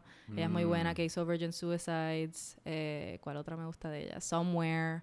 Este, un par de cosas ahora mismo no. Pero sí, me gusta. Y me cuando tú ves películas o programas, tú, lo, tú puedes apagar esa parte de tu cerebro, como la parte de productora, directora, fotógrafa, Sí, y te lo disfrutas me simplemente como sin Sí, sin- Ricardo es el que me las daña. Él me Sí. daña las sí, porque de momento él como que, diablo, se, se vio el boom, o qué sé yo ni qué, y yo, Mm, y yo ahí llorando, ¿entiendes? Sí. Como que yo que no estás, no estás en la historia, Ricardo, Sí. como que pichea que tú sabes de hacer esto, y obviamente uno dice, coño, qué linda fotografía, o como que Claro. qué bien iluminado está eso, pero hasta ahí yo no estoy... Digo, y eso le añade a, a tu experiencia como consumidor, porque si- cuando algo está bien hecho específicamente, le puede ir restar también un poco si uno si es bien obvio que no está tan bien hecho. Claro, o sea, no es que yo no lo pienso, simplemente estoy sumergida en la historia Sí. y me lo disfruto y después es como que, coño, qué brutal le quedó esa escena a esa actriz, Dios mío, Sí. como que, ¿qué es esto? Eh, sí, como que me, me pasa, pero me puedo sumergir y lloro y me río y no estoy, no estoy ahí como que siendo Dios, lo hubiera quedado mejor si hubieran girado la cámara a la izquierda, como que, whatever, no, no Eh. estoy pensando así. Y entonces, pues, tienes la experiencia de teatro breve, Sí. cuatro años en teatro breve, terminas esa experiencia y cuál, Bueno. es, cuál es el próximo paso. No mencioné que paralelo a estar en Teatro Breve y en la universidad, yo Ajá. me voy de la universidad en el 2012 y empiezo a trabajar en películas. Mi primer guiso, que Mm. fue Teen Beach Movie, fui Office PA, que es asistente de producción Que en Teen la Beach oficina. Movie fue como... eh, Fue como el High School Musical Exacto. de nuestro de mi hermanita. ¿Quién la que producía? O sea, era una 10 años producción de quién. Eh, Rainforest Productions, creo que era que Pero se era como llamaba. para Disney o para... Sí, era de afuera y contratan gente puertorriqueña. Teen Beach Movie. Fue como... No fue tan- Hicieron la segunda y creo que, no sé si la tercera, pero... Pero la primera fue bien exitosa entonces. La segunda también filmaron cosas aquí. Ok, pues Este, Office PA, Teen Beach Movie, ya está una fue mi- mi- producción, o sea, ya sí, yo estamos estaba hablando de... súper como que me voy de la universidad, me voy a hacer cine. Y de momento es como que estoy pillada en una oficina. ¡Me voy a Hollywood! Exacto, literal. Y yo, ok, esto no está tan glamorous, pero está bien, yo lo hacía con mucho orgullo. Mi Claro. mamá me prestaba el carro para ir todos los días a Bayamón a la oficina. Este, después de ahí, eh, conociendo gente del mundo, Ok. de la industria, del planeta, eh, eh, me empezaron a llamar para hacer el PA, que entonces era estar en el set. Y como que hice una película, no sé, local, semilocal, que se llamaba Demented. Después de ahí eh, estuve en La Granja, que es de un director boricua que se llama Ángel Manuel Soto. Pero entonces me fui a mitad porque me llamaron para Runner Runner, que era la de Eh, Ben así, Affleck y Justin Timberlake. Timberlake. Y ahí estuve casi toda la filmación este, de PA, también en el set. O sea, Esa el- película debió haber sido un poco mejor de lo que fue, ¿tú no crees? Sí, sí, yo la yo, vi. estaba- yo me recuerdo estar bien pompeado para esa Sí, yo película. también, en gran parte porque. Ben Affleck, Justin Timberlake, era como un casino, no sé qué. Ujú, habían casinos. A mí me fascinan las películas Sí. como de casinos y eh, cuando hay ese tipo de cosas Sí, sí, envueltas. Sí, sí, sí. eh, filmadas en Puerto Pero Rico. fíjate, es la de las pocas que he visto que dice como que we're in Puerto Rico al final. Sí. O sea, que es como de las primeras películas que, aunque es una mierda, dicen que están en fucking Puerto Rico. Sí. En vez de las otras que es como que estamos en Cuba. Estamos ¿Cuál en... era la de otra? La de Johnny Depp, Rum Diaries era. Sí, yo estaba muy nena, yo no estuve en esa. Otra mierda. Otra mierda. otra mierda. Sí, y de ahí como que básicamente en el 2012 fue que empecé a estar en películas grandes. Y Mm. era- estaba de PA. Como Claro. que eso era con el walkie, a Que. PA es lo que necesiten en el en, Es súper importante, en verdad. Yo lo, yo lo hacía con mucha Ah, pompeadera. no, como cla- que- por algo lo tienen. Y la paga no es mala. No. Era, o sea, yo Ah, no, la quería... paga no es mala. No es mala. Yo pienso que está Digo, súper bien. exacto, es o sea, yo para la edad que tenía y los Claro. pocos gastos que yo tenía, pues era como que un banquete. Me gustaba Sí. invitar a mis panas a comer, me quería comprar mi carro, me quería ir Sí. de viaje a Nueva York. Como que lo logré. pues Hice cool. todo así. Fíjate, yo pensaba que la paga era como una miseria, pero está, es bueno Mm, saberlo. está- Lo puedes hacer. Ok. Lo puedes hacer. Este, no es un trabajo tan difícil, simplemente tienes que estar como que, tienes que estar alerta y tienes Mm. que estar como que pendiente a lo que tus jefes quieren y no meterte, no hables con los actores que quieres hablar, no puedes hacer eso. Sí. Este, Justin, espérate, Ajá, Justin. yo quería, Yo sé, que, yo sé que tú acabas de decir que están filmando esta escena, pero no, espérate. Déjame ajá, yo un decirle, selfie. Dios mío, tu video de My Love, que salió hace huele años. Yo como que, oye, hello, pero no, no, fue como que no hubo ningún tipo de interacción. Yo lo veía de lejos y yo, wow, Sí. sus ojos son bien azules. Este, pero no, después de ahí fueron películas grandes por ahí para abajo y dos o tres cosas locales y siempre están las colaboraciones que uno hace por amor al arte, que de hecho uno se las disfruta más. Sí. Este, que te llaman para colaborar. Pues es como todo, uno se disfruta mucho más en lo que uno siente que uno tiene mucho más impacto en el, en el producto final. Exacto. Porque yo me imagino que si uno fuese el director de una película enorme de Hollywood, Ajá. pues uno se va a disfrutar eso igual de lo que uno se disfruta. Yo, yo lo que creo Yo es que... diría ey, que sí, eh, porque con una película enorme tienes, te van a pagar bien. ah, bueno, aparte de eso. Creo que hay un poco más de, de Sí. orgullo ahí. Pero que es, es como naturaleza humana uno querer impactar el producto final de lo que sea que uno está haciendo. Uno sentirse importante y parte del proceso como... Sí, o sea, más bien que estás aportando. Exacto. Y que lo hiciste es como que, eh, qué sé yo, como que estás jugando, estamos jugando. Es un trabajo, pero estamos, Sí. es un juego también. Pero es, es duro. Eso es lo que yo creo que la gente quizás intenso, no entiende. es freaking, ido- especialmente las películas. Digo, Yo no yo sido de parte de muchas películas o de ninguna película. No, pero, pero- son días larguísimos, Sí, o esa sea, es la calor. cosa. Que la pagas buena, pero así mismo perdiste el cumpleaños de tus abuelos, no fuiste Sí. a lo que sea que tenía tu hermana, te perdiste X cosas, llega el fin de semana y tú lo que quieres es dormir, lavar ropa. Y Es mucho Repeat. más mágico ver el producto final en televisión con aire sí. acondicionado y popcorn Sí. como consumidor, Sí, no, está, definitivamente. filmar está brutal porque de repente te fuiste a una playa, estás filmando de noche, mosquitos. De momento es como hay que estar siempre preparado para, Sí. ok, va a haber lluvia, hay que tapar el equipo, como que Eh, es un mierdero. Pero a mí Pues, me encanta. películas grandes, películas por amor al arte, estás en todo ese proceso, estás guiso, guiso, Pues guiso. yo, eh, sí, sí, la- las cosas grandes, como que paré de hacerlas porque las cosas grandes las hacía siendo un puesto bajito. Y yo me di Claro. cuenta bien temprano, como a los, ajá, a los 18, 19, que yo no quería seguir siendo PA el resto de mi vida. Yo veía a otra gente que era PA Tú querías tener un con PA. 30 años o lo que sea. Yo quería, bueno, no tanto así, Bueno, Franco, pero- pero... era más bien como que yo quiero manejar mi propia casa productora y yo sé que yo puedo hacer estas cosas y eventualmente, o sea, ahora mismo yo estoy dirigiendo y, y Ricardo hace la cinematografía, pero eventualmente queremos expandir y tener otros directores y otros Claro. cinematógrafos, como Sí, que sí. la idea es que hayan varios proyectos corriendo y que necesitemos tener otros directores y otros Pero ¿y cuándo das ese brinco? ¿Cuándo decides como sabes Pues que yo después de ese año en el 2012, todo el mundo me decía, vuelve a la universidad, vuelve a la, uni- a la universidad, re- regreso. Qué, qué incordia la gente con esa mierda, puñeta. Vuelve pero- a estudiar, a estudiar, a estudiar. Ajá, es jodiendo, sí. váyanse a estudiar ustedes. Sí, Eh, Váyanse y cojan todos los préstamos "No, que pero-" quieran y vayan, me métanse en la universidad. me decían como que este, las películas siempre van a estar, van a estar, o sea, la universidad es una etapa bien bonita que debes de tenerla ahora, como que yo pues dale. Tuve tres años más en artes plásticas y cuando Mm. me quedaba el último año me fui. Como que yo dije, fuck it, ya sentí que la universidad, Sí, y eso era mi momento, la universidad para mí no estaba aportando a mi crecimiento No. profesional, este, ni como persona, los profesores siempre estaban faltando, como que era como todo en un lío. Y pues, básicamente, este regreso y me, me quito y conozco a Ricardo en, el- en esos tres años, empiezo a hacer cortometrajes en la universidad para los 48 Hour Mm. Ahí fue que Film empezó el Contest. romance. Y eh, sí, ahí fue que empezó el romance también. Sí, conocí a, conocí a Ricardo allí, empezamos a hacer videos, que sí, vamos a hacer un video, vamos a colaborar, qué sé yo, y así empezó la cosa. Este, y ahí empecé a conocer gente que le interesaba estar en los sets. Como que Mm. gente que no se cansaba rápido, que decían, estoy cansado, me tengo que ir, me siento enferma, me voy, tengo que buscar a alguien. Es como que, como que tienes Sí. que buscar a alguien, estos son 12 horas. Yo estaba corriendo los sets como, como yo había absorbido de los sets grandes. O sea, Sí. que la gente como que a veces no entiende por qué yo era tan, qué sé yo, intensa o lo que sea. Y era simplemente porque para hacer un buen producto tienes que, todo el mundo tiene que estar enfocado. Eso Ujú. es todo. Este, y nada, la cosa es que empezamos a hacer cortos, ganamos primer lugar como dos años corridos eh, del 48 Hour Film Contest aquí en Puerto Rico. Ok. Este, y nos fuimos de viaje a Atlanta para promocionarlo y todo eso.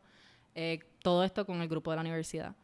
Después de ahí, nuevamente me voy y empiezo la compañía con Ricardo y lo legalizamos. Y entonces este año, o sea, todo el 2017 y parte del 2016 fueron de hacer este videos con, con músicos locales y bandas locales y todo local Hasta para el momento, poder... videos musicales tu- ha, ha- sido como el, el bulk de, lo- de sí, los proyectos ha sido que han el hecho. bulk, este, sí, porque teníamos, qué sé yo, como que fuimos, eh, no voy a decir, qué sé yo, es como un crutch bien nasty, voy a parar de hacer eso. este, quisimos como que comprar el equipo y nos pusimos a invertir y a ahorrar y a hacer, ¿verdad? Trabajitos freelance, este, Ricardo y yo, y eventualmente este, montamos la compañía y empezamos a, a contactar a músicos eh, locales, que si Ok. los petardos, este, Misa Gallo. ¿De alguna música en particular o cualquiera que tú me- tuviese no, puesta cual- realmente no me no le di mucho énfasis a el género. Yo quiero hacer todos los géneros, como que la meta es ser un camaleón Sí. de las artes visuales y al igual que le puedo hacer un video de reggaetón a alguien, puedo hacer un video súper este, artístico para algún artista indie, qué sé yo. Yo me imagino que lo bueno de Eh, hacer un video musical yo. debe ser el hecho de que uno pueda idear una visión y ejecutar la visión y ver y, y soltar la- el producto final dentro de un tiempo relativamente corto. Eso es lo que a mí me gusta. Yo observé que las películas toman un cojón de Exacto, tiempo. que uno está Y yo- yo, no años- estoy aspirando a hacer un largometraje en estos momentos. Yo creo que el- lo más inteligente como casa productora y que para empezar es hacer videos de música, ver qué artistas nos caen y, y ver qué artistas nos dicen que sí, porque no teníamos un portafolio ni nada. Y esa era la meta. Estuvimos haciendo muchos videos eh, así por intercambio. Eh, los pri- el primer año y medio, 2017 también, se trató de hacer videos de música únicamente para crear un portafolio Claro. y tener que presentarle Tienen más a- turnos al bate también, Exacto, y como, como, que casa productora. Exacto, y ya como que mira cómo podemos hacer esta música, al igual que podemos hacer esto rock y esta otra cosa como soul, como que esa era la idea, tener varias cosas. Eh, o sea que eso lo hicimos y ahora este año 2018 fue que empezamos a como generar algo de de dinero. dinero. Después de como que todo ese tiempo, desde fácil desde el 2014 estábamos haciendo cortos Ok. eh, en la universidad. Entonces decidimos irnos, hacemos los videos de música y este año ha sido como que nos cayó el primer comercial que fue en mayo, que fue para Fiat Puerto Rico y Mm. fue nuestro primer comercial Qué para cool. web. Ajá, Y en estos días, esta semana lanzaron un comercial con First Bank. Sí, también, exacto. y Yo me imagino que muchos los vieron en... Yo lo vi en las redes sociales y mucha gente lo Qué estaba bueno. viendo eh, bueno. con los Rivera Destino. Sí, exacto. Después de eso eh, pasó el verano y todo el mundo está de viaje, como apagado y Sí. estábamos como que, ok, pues ni modo, vamos a seguir estudiando y viendo referencias. Este, y pasó eso, los Rivera nos contactaron en verano, me llamaron como, o me escribieron primero, después me llamaron, como que tenían esta idea para esta versión, esta canción, bla, bla, bla. Ya, ok, pues súper, me avisan cuando, cuando lo quieran hacer. Estamos Y ya, ya ellos eran parte como de lo, del est- establo de artistas con los cuales habían trabajado. Eso no, era un yo contacto nunca que... había trabajado con ellos antes, yo no los conozco. Fue referencia. Ajá, sí, yo ellos habían estado en el video de Misa Gallo de, que hicimos que se llama Como dice la leyenda, que fue Ok. mi primer video como directora. Este, y ellos salen de extra, pero yo, yo no los conocí. Como que los teníamos de extra, pero yo como que no Sí, sí, me sí. les presenté, no, no sabía quiénes eran realmente. Y en verano tienen esta idea para lo del trapústico y todo eso, y nos, nos escriben, porque ellos también conocen a Jerry, que es el de Misa de Gallo. Y de momento como que no me como que desaparecieron por tres semanas y ya, ok, pues a lo mejor no, no va a pasar o lo que sea. Y aparecen, mira, este, pueden el lunes que viene. Y yo, como que mier- miércoles, super, el viernes vamos a ir a ver el lugar. Y yo, ok, me llamó Fernando Tarrazo. Este, y entonces vamos al location y llegamos y es el, el Cueritos Pub, creo que es que se llama. Y yo, ok, como que esto está bien feo. Eh. el lugar, la estética está como... Y él como que como que bien proud de que consiguieron este lugar y yo, ok, ok, ok, vamos a, vamos, esto se puede, vamos Let's a, todo se puede, work. todo se puede. Ajá, entonces escuchamos la canción por primera vez en el carro ese día Que pega con el y sitio. nos reímos, ajá, y fue como que, wow, esto está, ok, sí, esto, esto pega con el lugar, full. Y él, pues nada, el lunes que viene podemos filmar y nosotros, diablo, pues dale, o sea que yo tuve dos días para hacer algo de prepararme de alguna manera. Y yo, mira, Ajá. ¿cuántos son ustedes? Como que, como, o sea, y montar un crew, como que, mira, me quieren ayudar con este video, que sé yo ni qué. Este, y de repente llegó el lunes y llegamos allí a las 10 de la mañana y Fernando era el único que estaba, todos los demás llegaron tarde. Y llegaron y ya yo había visto el espacio, analizado, ok, por dónde voy a poner a los personajes a caminar y que- cómo vamos a hacer esto.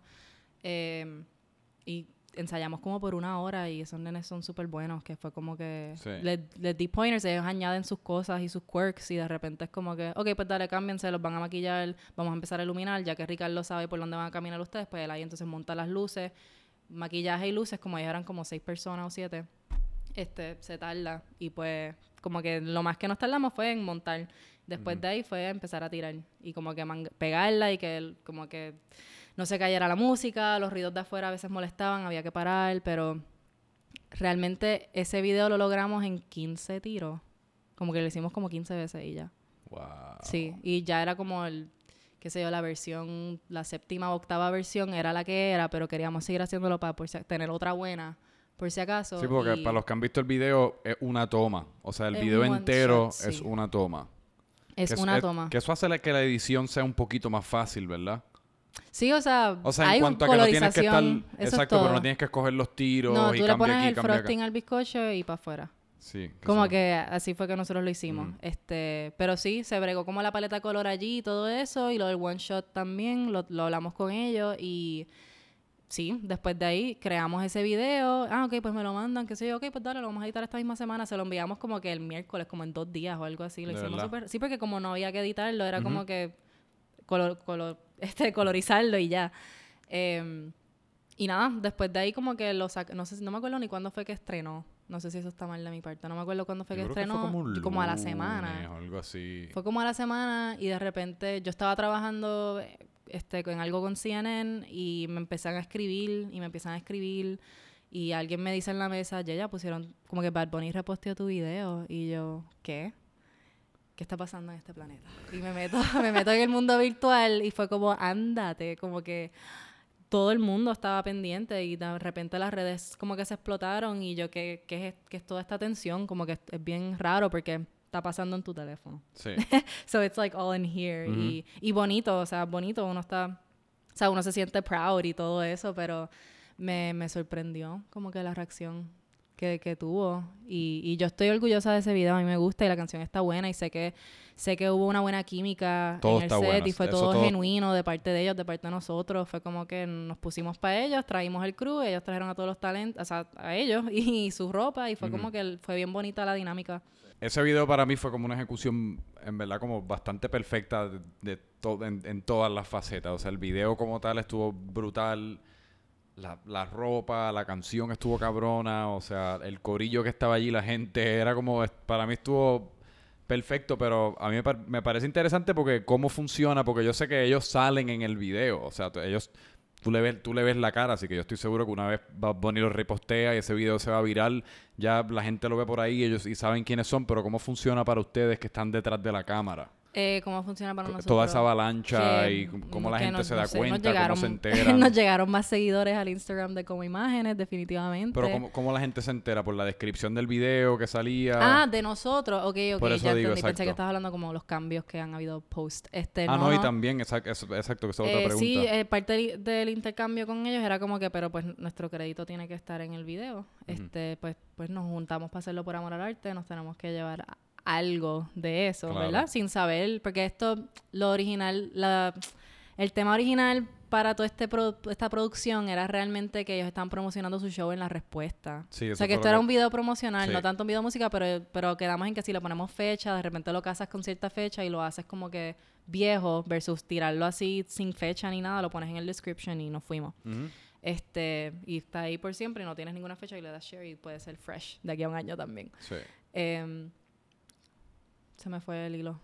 Ah, ¿Cuál no, que, que, a- que- que a mí me parece siempre interesante cómo funciona pues el reconocimiento para todo el mundo que está detrás de las ah, cámaras. Pues sí, no, nuestros nombres están en los créditos y está como imágenes en el crédito. Este, pues la gente que le presta atención a esas, a esas cosas, pues se topan con nosotros en las redes. Sí. Pero hay gente que no le presta atención a eso. O sea que Pero que ustedes sintieron pues su versión de todo ese boom que fue esa canción. En cuanto a, me imagino que proyectos, en cuanto a como tú dijiste, Sí, yo seguidores, sentí el en boom, cuanto sí, yo a... sentí el boom en Facebook y en Instagram y en mi celular, como que hubo gente que yo no hablo con hace años que Ajá. me estaban escribiendo, hay gente que de repente son tus amigos, que no lo eran, este, de momento es como, eh, es bien extraño, como que pues está pasando en, en un mundo virtual y, te- Sí. y de momento entras y pues todo el mundo te está como halagando y es como pues, es bonito y pues, Bueno, pues hasta digo gracias ci- por ir para abajo porque Hasta cierto punto es para lo que uno trabaja. sí, exacto, Porque el, también. el- el entretenimiento es un mundo extraño porque aunque tú no seas una persona que necesariamente aspira a la aprobación de las masas o a...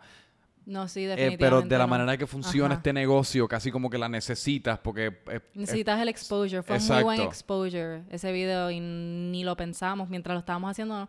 Fue como que esta canción va a pegar, pero yo no pensé que el video se podría ir viral, ¿entiendes? Yo sabía que la canción iba a pegar. O Pero sea, para, para que- ustedes era como business as usual. Como, ah, este otro video musical que estamos haciendo. Era como que este otro video, este, pero la primera vez que hacemos un one shot, o sea que hay que hacerlo entretenido, Sí. sin cortar ni nada de eso, como que hay que, tiene que haber algo pasando cada vez que tú muevas la cámara y lo postees en un Que eso, eso lo lograron. Y eso, en, la- en la ajá. mesa de billar, en, los, en las la maquinitas de slots. Mm, en, y en la barra. sí. Este, sí, ese, ese fue como mi reto realmente ese día cuando llegué. Porque yo no llegué como con un plan para Oye, nada. ustedes casi como que se lo inventaron. Yo traté de buscar como videos de bolero en Google ese weekend, pero yo dije, ay no, nada de esto está Sí, porque, eso aportando, es- nada de porque esto la cosa es que eso aportando". no es, bol- es bolero, pero no es. Ajá, pero es Es, trapústico. es- exacto. Es trapústico. O Eso sea, no que es el público al cual están tratando de- vamos A, vamos a improvisar. Y llegué a improvisar. O sea, eso Mm. nace de pura improvisación. Pero una vez lo ensayaron, las 15 tomas que tomaron, todas fueron con la misma, con la Con las misma acciones. coreografía, las Sí. mismas acciones. Sí, si acaso alguien salía tarde y había que hacerlo de nuevo, Mm. este... Pero que ya una vez empezaron a tomar, ya por lo menos sabían, no era como que, ah, go crazy. No, no, no, no, nosotros ensayamos por una hora, ensayamos allí antes de filmar, antes de montar luces y de maquillar, como que se ensayaron, Mm. ellos sudaron, tenían su ropa normal y como que, ok, pues ya saben lo que van a hacer, sí, se sienten seguros y cómodos, sí, ok, pónganse maquillaje, vístanse, vamos a hacer esto. Y hacía calor Y allí. como yo recientemente estuve en el, hace como dos, una o dos semanas, yo, yo participé de la filmación del video del Holgorium. Ajá. Y me pareció bien interesante. Es como una, una- me pareció una experiencia como bien cool eso de grabar un Nunca- video ¿Nunca musical. habías estado en un set? Nunca había estado en un set. Yo no creo que en ningún set, mucho menos un video musical. Simplemente yo no sé si yo había estado como en una producción así. Digo, yo producí un programa de televisión, pero eso es algo como ¿De completamente verdad? distinto en los Estados Unidos. Pero eso es algo como completamente Pero, distinto no, porque pero pues, ya tú ahora tienes me tienes un- que hablar de eso, como que tú produciste un, Ah, bueno, en Connecticut yo producía un programa de deportes en vivo. Casi como Brutal. una versión local de Sports Center. ¿Conoces de Sports Center? Ajá. Pues era como una versión local de media hora, de 10 y media a 11 todas las noches. Pero pues eso ya tú tienes un set fijo con pues estas personas. Ya. No, pues, sí, la no creatividad en verdad está envuelta quizás más en cómo organizas el contenido y dónde lo pones y qué, qué invitados tenemos, pero Claro. no, no es como un set que se está moviendo con, con todos estos otros elementos y como al aire libre. Que eso como me pareció bastante intoxicante. Sí, es fuerte. Sí. Y entonces, pues pasa eso, ese, de- ese boom. Pasó, te boté. ¿Cómo han estado los últimos par de meses? ¿Cómo eso alteró los planes de ustedes? Pues de ahí ¿Qué- nace entonces el proyecto que hicimos con First Bank, que ya, ya acabamos de hacer el segundo video con ellos, que pues me contactan y me dicen como que quiero hacer un video con ustedes comercial para web. eh, pero con los Rivera y nosotros ah, pues brutal como que Sí. ya está rindiendo fruto esto Claro. de verdad porque a eso era lo que iba como que una cosa es que te escriban en las redes otra cosa es que te llamen para trabajar Claro. porque yo como que ok está chévere y no, todo la y gracias está buena por un día. Sí. Ya para el segundo Ya día, después pues ven con como el que tengo cheque. que comer, alguien quiere como que yo haga un video, me quieren pagar, como que en confianza. Este, sí, nosotros esa primera semana no fue como que más bien se trató de eso, de que qué brutal, bla, bla, bla. Y la segunda semana fue ahí que entonces se nos, nos cayó Sí. ese guisito y, y hemos, ajá, hemos seguido trabajando con ellos y después hicimos Viajo sin ver, que fue en el Teatro ¿No, ¿Ustedes hicieron Tapia. viajo sin ver también? Sí. Gufiado. Nuestros videos cool todos también. dicen como imágenes presenta al principio. Como imágenes, presenta. Es que yo, por alguna razón, digo, y yo vi ese video cuando salió, que pues, por, por- no me fijé. Eh, pero qué cool, porque ya casi son como la versión puertorriqueña de Ryan Coogler y Michael B. Jordan. Ea. ¿Verdad? Porque, con- o sea, ¿me entiendes? La, la casa Ajá. productora, la dirección, los artistas. Porque eso está cool, que, que es lo que estábamos hablando antes de empezar también, que cuando uno está participando en las artes, no solamente uno está creciendo, pero en muchos, en muchos casos con la gente que uno colabora está creciendo y pues uno, una cosa alimenta a la otra y uno casi como sí, que o sigue, sea, sigue. definitivamente sí estoy súper agradecida de que Fernando me haya llamado para hacer ese video. Y pues entonces, Partiendo de ahí, pues este- voy a decir este semestre. este, semestre, en este el 2019, porque ya el del 18 estamos ya casi de salida. Exacto. Eh, no, espérate, iba a hablar ahora del 2018. Como que, que han sido como que han- nos han Ah. caído varios guisitos gufiados y Ok. han sido varios comerciales. Este, hicimos el de Liberty de Santa Claus. que ¿Comerciales algo que habían hecho? Nunca. de- así que no. comerciales es un sector Te que dije están- en mayo hicimos Fiat y esa fue la primera vez y yo como que me hice la que sabía lo que estaba haciendo. ¿Y cómo, cómo, cuál es, cómo, cómo la dinámica cambia? Es muy diferente porque no, no estoy yo tomando todas las decisiones creativas. No hay... porque ya Hay algo creativo, pero eh, las agencias están de por medio del Mm, cliente y casa productora. ya hay más gente.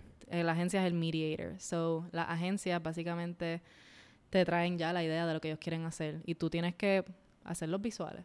O sea que yo puedo de- hacer decisiones como de la paleta color y, y Sí. ciertas cosas y de la ropa, y, eh, pero ellas me la tienen que aprobar. O sea que pasa por un proceso de que necesito la aprobación para saber que esto se va a dar como yo quiero que pase. Eh, pero no es tanto, no hay mucho de mi input creativo en esos Mm. comerciales. Interesante porque yo creo que ya una vez uno cruza esa, esa barrera, yo creo que eso va a seguir, eso casi Y- sigue pasando porque mientras más grande el proyecto, más gente que pone dinero, más gente con una opinión. pues controla a la agencia y con- controla al cliente, exacto, que Claro. te dicen. Como por ejemplo, para First Bank es como que no, no azules, evita el rojo, porque la competencia es Banco Popular, por ejemplo. So, para Mm, First Bank es como que muchos verdes, muchos verdes. Y pues casi Claro. siempre hay como que los detalles del verde los hacemos bastante obvios en la paleta color. Pero que aparte de Eh, cosas pero como son como esa, instrucciones así, como que entiendes que no, no me puedo como que mandar y Ricardo vamos a iluminarlo como que del lado para que se vea el perfil y como que el hairline, que como que no necesariamente puedo hacer todas esas cosas. Puedo tomar esas Sí. decisiones en el momento. Yo no puedo cambiar necesariamente en el momento. Que es un puedo propo- sugerir. es un propósito un chin más comercial un poco y que un chin menos entiendo, artístico. ya entiendo porque muchos directores quieren irse a hacer películas y series porque no necesariamente tienes, como que no tienes a alguien diciéndote cómo hacerlo, ¿entiendes? Sí. Como que yo me siento que soy como un asistente de director en el Exacto. set, ¿entiendes? Estoy corriendo el set entre el cliente y, y Ricardo con la cámara y los actores y como que rapeamos, nos pagaron, ok, next. Mm. Que no es lo mismo que la experiencia que tengo con los videos de música que nos encantan mucho más porque la canción de este artista que ya confía en uno, Sí. te sugiere cosas y te dice cosas, pero tú le traes el video, este, ve las Claro. referencias y cosas, uno se lo enseña, mira, esto es lo que queremos hacer contigo. Y la gente pues usualmente se pompean y es como que pues dale, hagan lo que ustedes quieran y nosotros, yes. O sea que es como que eh, eso es mucho más. Fructífero. Y eso hace mucho más sentido porque si yo te- si yo específicamente pensé, ok, voy a contratar a Como Imágenes, voy a contratar a Yeya para que me haga este video de lo que sea, este anuncio, este video musical, hace el sentido de que tú la estás contratando por una, por una razón y es porque el, trabajo que ha hecho te gusta, pero Exacto. entonces ¿por qué carajo yo te voy a contratar para después tratar de yo imponerte mi visión? Pues eso lo dirijo yo. Eso, a eso pasa mucho, pero sí, no puedes hacer nada al respecto. Lo Sí. haces sutilmente, les dejas saber que sabes más que Exacto, ellos. se lo, se lo mando se lo- Básicamente. por debajo de la puerta. Ajá. Y, y pues entonces en el 19 mencionaste que quieres hacer web, Pues 2019 series web. y- queremos hacer, sí, tenemos, tenemos dos propuestas para hacer unas series web. Y esas van a ser de- autoprodu- eh, autoproducciones. Yo sí, no sé si ese es el eh, bueno, sí, son de nuestra casa productora, escritas por nosotros, Ricardo y ella, como Exacto. que, y, y pues queremos colaborar con otros escritores también, este, pero sí, ahora a lo mejor queremos seguir haciendo videos y a lo mejor, a lo mejor no salgan tantos videos, tantos, porque necesitamos coger un momento para poder escribir y sumergirnos en la historia Claro. que estamos haciendo, eh, que eso es lo único, que como que a lo mejor no hayan tantos videos. Sí. Como que yo quiero que haya muchos videos y hay que comer, eso está claro. Por eso, que una cosa alimenta todo, Ajá, de todo like un we need it, pero quisiera, no sé, me voy a hacer como un schedule el año que viene, él y yo, itinerario en la casa, como que dos días en semana, tres horas, algo así, no sé, para sentarnos a escribir y crearnos un schedule para saber que no, no, no estamos como que flaqueando, no, como somos freelance, pues de repente Sí. estás una semana, dos semanas haciendo nada Sí. y literal estás haciendo Especialmente nada. cuando uno está escribiendo, porque escribiendo es como este proceso que medio requiere tiempo de ocio. Exacto. Porque el tiempo de ocio en muchas ocasiones es productivo. Es como yo estaba Ajá. escuchando una entrevista con Damien Chazelle. Ujú. ¿Sí es su nombre? El que hizo. Whiplash, él hizo La La Land, él hizo... Oh. Él es un chamaco que sus primeras tres películas fueron como super mega Ajá, estrella. Y pues él dijo que la, siempre la primera parte, cuando él está empezando a escribir un libreto, tratando de empezar a escribir un libreto, siempre la primera faceta es Ajá. que él se permite un montón de tiempo para escuchar mucha música, ver muchas Exacto. películas. No, lo que uno pensaría que es claro. como que uno está Estás haciendo nada, no ellos lo estás- están estudiando, Él lo está claro. consumiendo todo para ver qué, qué chispas Sí, se le yo- prenden. Nosotros hacemos eso, o sea, si Ricardo siempre está en YouTube, yo me paso ahora viendo Yo más amo videos. de- YouTube. Sí. Nos pasamos viendo videos de música, él tiene sus gustos, yo tengo mis gustos y después buscamos cómo fusionarlo en como imágenes Sí. y ahora tenemos tenemos muchas ideas que no hemos tenido la oportunidad para como que pf, es- es mandarnos, como que Mm. ahora vienen más cosas, pero el- esa es una parte visual. Hay una Claro. parte de qué estás diciendo con ese visual que, que queremos poder decidirlo nosotros, que vamos a contar Mm. este que no es nada nuevo, ¿verdad? Eso se hace, la gente lo hace, simplemente nosotros nunca lo hemos hecho. Este, pero sí, la cuestión de, de tu cogerte un break, descansar, tomarte tu tiempo, como que es súper importante. Después de estar un tiempo haciendo videos, de momento una semana me, me viene súper bien. O unos buenos cinco días de coger sol, leer revistas Sí. y, ¿entiendes? Cool. Pero después de cinco días eh, me estoy como que, si no cae nada, es como que te estás arrancando las uñas, como que, ok, que entonces ahora pienso que puedo convertir esa frustración en algo creativo. Este, porque no siempre tengo, tengo que estar filmando, yo Sí. puedo hacer otras cosas. Como Y que- ese, y ese también es el problema con la creatividad, que yo creo que cuando la gente te cataloga como una persona creativa, pues automáticamente piensan que uno escupe creatividad como en, Sí, como on- en comando. Cuando, y, esa, y esa es la razón por la cual siempre que la gente me pregunta como, ah, tú, tú diseñas, o tú eres creativo, o tú haces esto, yo... Yo soy impulsivo. Yo siempre me Ajá, trato de escribir como impulsivo. En, en ocasiones tengo impul- eh, impulsiones Ujú. o Mm. ataques impulsivos que, que son creativos. bonito, sí. Tengo ataques impulsivos que resultan que son creativos y resultan en momentos en el cual quizás se, se convierte en una camisa, quizás se convierte en un video, se Eso convierte en un podcast. Tienes que saber que te vas a poder retirar. Exacto, como, como así. Como que tienes que saber que todos esos ataques impulsivos te van a beneficiar y van a Ah, rendir sí. frutos de Pero lo que yo me refiero es que pues ser creativo no es... Yo no sé si yo soy creativo, yo simplemente que uno, uno tiene impulsos Es que uno puede creativos, ser pero no es creativo como... con varias cosas, ¿no? Creativo tiene que estar ligado a, a imágenes y, y- y Ajá. cosas artísticas, como Sí. que hacer, Pero desayu- si hacer desayuno digo- es un arte, Si ahora mismo te un digo, escríbeme, guion aquí ahora mismo. No es- a lo que me refiero es que no es tan fácil. Pero no, exacto. No, no, toma tiempo y de momento te saturas, te tienes que desligar y definitivamente para, en mi caso que quiero dirigir, yo, yo necesito salir y necesito ver gente, necesito hablar con personas y enterarme de historias y, y- y hacer preguntas y, y mirar y como que salir a la calle y comer en un restaurante, como que todo eso aporta. Literal. Sí, porque es que si no... Estoy todo el tiempo en la casa y si no hago, humano. salgo para hacer video y no estoy, qué sé yo, no, de momento no estás pendiente a lo que está pasando en el mundo, en la calle y, Eh.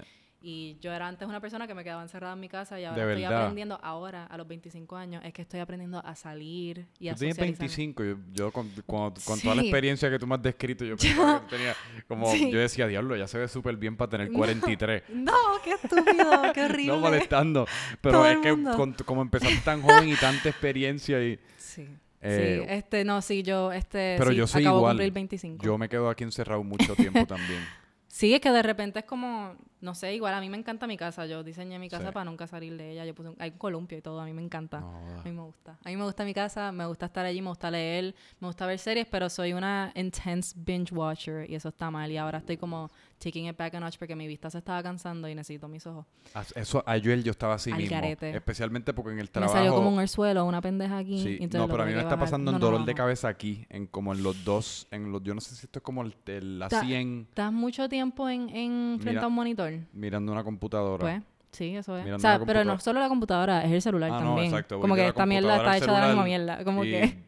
Voy de la computadora Sí. al celular, del celular a la computadora, al baño y de vuelta a la computadora y al celular. Exacto, pues no, eso es lo que está mal. Como que yo digo, ay, no estoy en la compu, whatever. Pero de momento estoy dos horas en Instagram. Dos Y es horas. como que, no, no literal. No, no, bueno, a lo mejor no lo dije, lo no lo dije de una manera yo lo dije, eso es lo que hace como todo el mundo, yo Sí. pienso. Exacto, y de, mo- de momento se me fue el tiempo y, y hice nada. Mirar Nada. las vidas de otras personas. Which is fine, porque Pero tú eres ve- social, ¿tú te consideras una persona social? ¿O, te- o como que tienes ansiedades sociales? o eh, puedo, puedo manejar este estar como que en, un- en una cena con varias personas Te- o te algo brega. como que pequeño, como, como hoy que quiero ir a Santurce Ley, como Uh. cosas así como más como small, pero como que Cosas un rave grandes. o algo como un EDC, una pendeja así como Ah. de tum, tum, como que esas cosas no me no estoy cómoda, no vamos a poder escuchar, no puedo socializar. Sí. O sea, sí, me gusta socializar. He aprendido a hacerlo ahora, porque Sí. antes era un poco más como que para mí, para adentro, y estaba más en casa y, y era Sí. más... Siento que antes era más productiva y ahora estoy tratando de recuperar eso de nuevo. Bueno, pero yo también me he dado cuenta recientemente que como en el último yo diría que como mes he estado saliendo un poco más. Me he dado cuenta como que sin darme cuenta, no, no fue como casi como en verdad ni una decisión, pero es como yo creo que al ser un poco más productivo, pues la mente también está un poco más activa y pues Yeah. haces, te envuelves como en más cosas y es todo como un domino effect. Ajá. Y yo creo que yo creo que es bueno, mano, No, un viernes uno fucking industria. descojonarse hasta las 7 de la mañana. No, nada así, pero en nuestra industria de entretenimiento Ajá. tenemos que salir para hacer networking. Sí. De momento me di cuenta, si la gente no nos ve, no nos van a querer para trabajo, como que ellos ven nuestros stories y ya, Sí. y yo posteo cosas de mi, ga- de mi gato, ¿entiendes? O sea, que es como, eh, no sé, de repente te eres esa persona que están viendo en las redes y no estás, como que no te están viendo en persona, como que no existe, como que realmente, como que no sé, es algo bien particular que yo me empecé a sentir como que, que estaba, estaba invisible o algo. Sí. Y de momento ahora es que estoy como recuperando amistades y saliendo y tenemos un, gru- un grupito o ciertas personas con las que salimos, como que poco a poco getting there, porque nunca fui alguien de salir.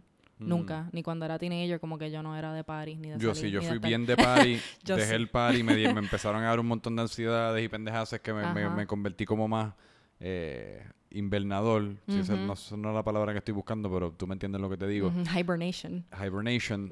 y después estoy tratando de ser un chispito más, no necesariamente de party, Ajá. pero de social. Social. Un poco más pero es que nuestros trabajos dependen del networking y eso Sí. fue lo que yo, yo no tengo que esperar a tener chavos para irme de viaje para hacer networking afuera, yo lo puedo hacer aquí mismo. Exacto. Como que- Aquí que aquí no es tan difícil en Ajá. realidad porque Puerto Rico es como ba- bastante pequeño. Exacto. Como que tú tienes acceso a un montón de personas y sales a la Digo, calle, normal. no es tan difícil si uno se propone hacerlo. Claro. Pero O sea, porque- tienes que estar en, en el mood, porque de repente hay un weekend que quieres estar los tres días viendo televisión, pues, pues está al garo, pero está bien. Yo tengo unos domingos así que ya como para las 9 de la noche yo digo, eres una plasta. Sí, yo, Porque yo por no más que sirvo, sea ¿no? Y también- para colmo estoy viendo cosas bien brutales, las Sí. series y las películas, y de momento es como que, wow, yo no...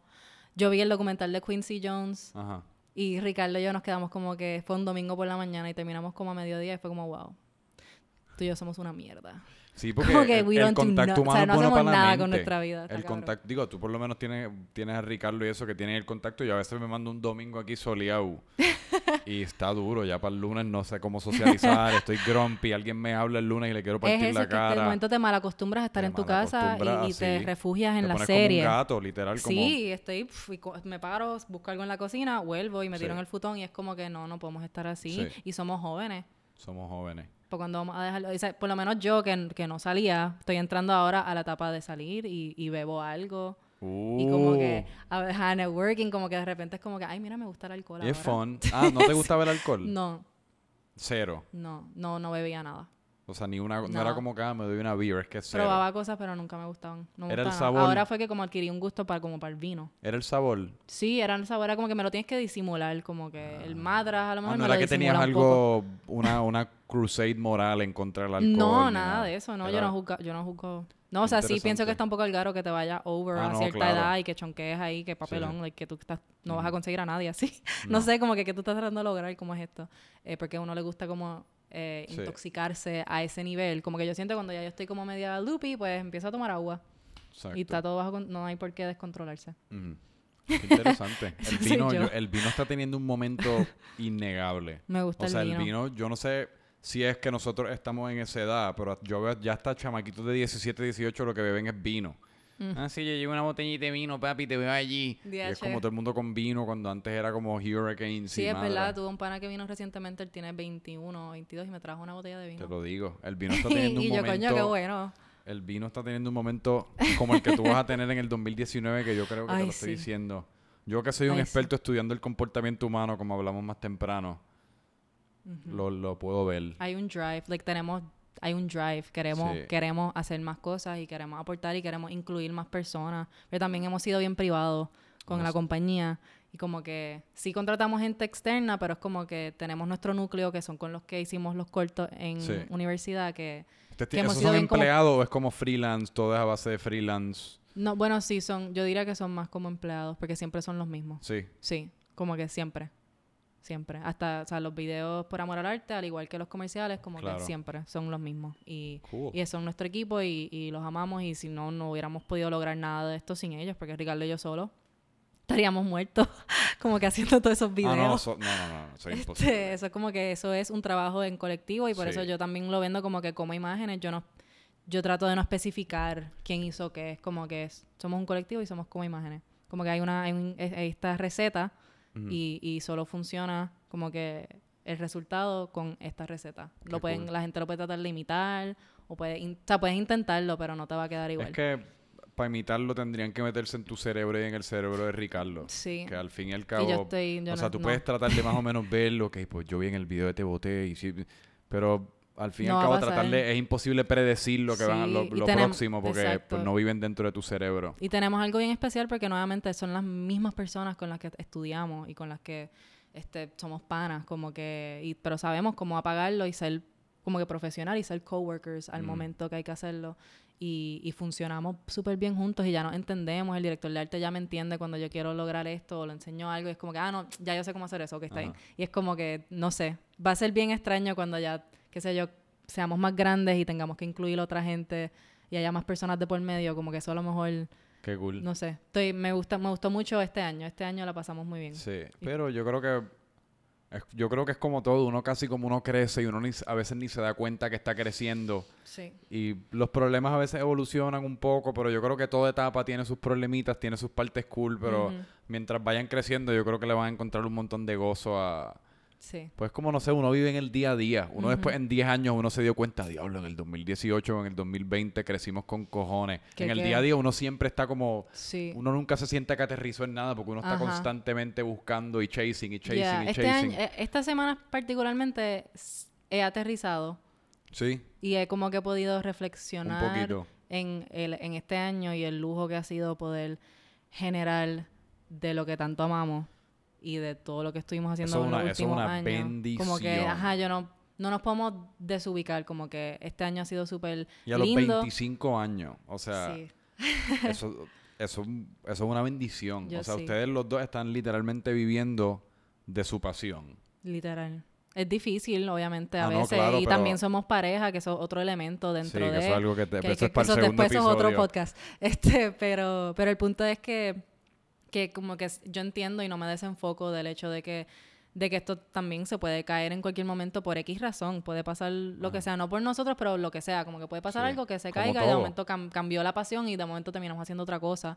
Este, pero, pero por ahora esto, esto es lo que queremos hacer y estamos claros de que hacer dinero de algo que tú llevas, anyway, puliéndote como un par de años. Hey. Como que y yo observando en los sets de otra gente que ya yo lo puedo hacer, ya yo lo puedo enseñar a otras personas, mira, así es que se hace, esto es lo que hay que hacer. Eso también era parte de por qué creamos como imágenes, queríamos crear como un tipo de escuela eventualmente para tener Mm. más interns y tener gente que, que les guste el cine, que quieran aprender y que me sepan decir como que mira, no, esto no es para mí o mira, sí, esto es para mí.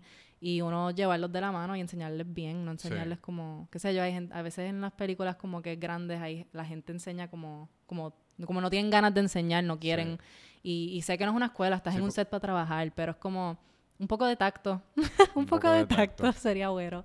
Y pues, Coño, pues qué cool. tratamos de tener ese tacto con todo el mundo y, y enseñarle a la gente que no sepa. Como Y es que también tú tienes la perspectiva de haber sido una PA y haber estado a los 15 años en un set y haber pasado por la experiencia de teatro breve y las películas y como... Sí. O sea, que tú te recuerdas como... Porque siempre pasa, como gente te trató bien y como gente quizás no te sí, trató tan sé bien. qué no hacer. Exacto. sé aprender qué no hacer y después lo que qué hacer es como, pues eso ya es algo tuyo. Como que Sí. cómo tú lo vas a enseñar, cómo tú lo vas a manejar, cómo lo vas a decirle Sí. lo que le tienes que decir de forma delicada, pues ha sido un ejercicio de crecimiento definitivamente profesional. Qué este cool. año ha estado, ha sido de cantazos y ha sido de cosas lindas. Como que hemos aprendido a las maras, pero pues nos sumergimos en hacer una compañía, él y Ujú. yo, sin coger una clase de nada. El que no coja cantazo es un extraterrestre. Exacto. es un extraterrestre. Así Full. que, coño, pues yo- nos quedamos literalmente con un montón de carne en el hueso para posiblemente un segundo episodio. Después, en el 2019, podemos Qué recapitular. pompía era, sí. eh, si acaso lo convertimos en una tradición todos los diciembres, ¿qué? Nos vemos de aquí a un año. Los diciembres 15 nos vamos a reunir a discutir cuál es el progreso de como imágenes, que yo creo que va a Qué estar cabrón. Va a estar cabrón. Así que, Me coño, gusta pues gracias. porque... Gracias a ti, gracias por invitarme. Pero ahora me gusta porque tengo algo que look forward to el año que viene. Literal. Y voy a estar como que tengo que hacer cosas porque ya para el podcast de el Franco el año que 20. viene No, tengo yo que tener también. un montón de cosas que contar. Yo también, porque Por espero favor. tener una plataforma un poquito más grande, un poquito más grande, un poquito más grande. Vas a crecer. Gracias. Vamos Tú a crecer. también. Vamos a crecer. Pues gracias por Eh, invitarme. Gracias. Otro episodio de Francamente Franco. ¿Dónde la gente te consigue? Ok, la gente me puede conseguir en Instagram, bajo. I Eat Images. O si Ujú. ponen Yaya Monroy, igual lo encuentran. I Eat. Images o la página de Como Imágenes. Que Sí. también está, si no la encuentran, está en tu descripción. Está en mi descripción. Y en Facebook estoy bajo Yaya Monroy.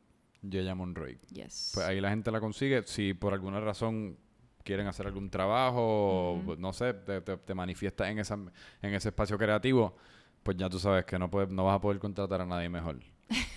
Qué lindo, gracias. Eh, pues nada, Corillo. Otro episodio de Francamente Franco. Es el más largo que hemos hecho hoy, así que eso no lo vas a tener. Ay, Dios mío, pues pica lo que sea que necesitas picar. No, no. De mí. ajá. Case. mucha presión. Que- Eh, no, pero eso es bueno. Eventualmente yo quiero llegar a tres horas en algún momento. O 24 un día, un maratón Eso de esos en vivo. Y tener como más de una persona a lo mejor. Exacto, 24 horas corridas. Puedes pum, tener pum, como un pum. table read, como hacen los actores, que como que de momento Eso todo el mundo tirando ideas y es como... Eso lo estaría- filmamos nosotros. Eso pudiese estar cabrón, un summit creativo. Pues Dale, vamos a hacer eso. Ok, Sí. francamente franco.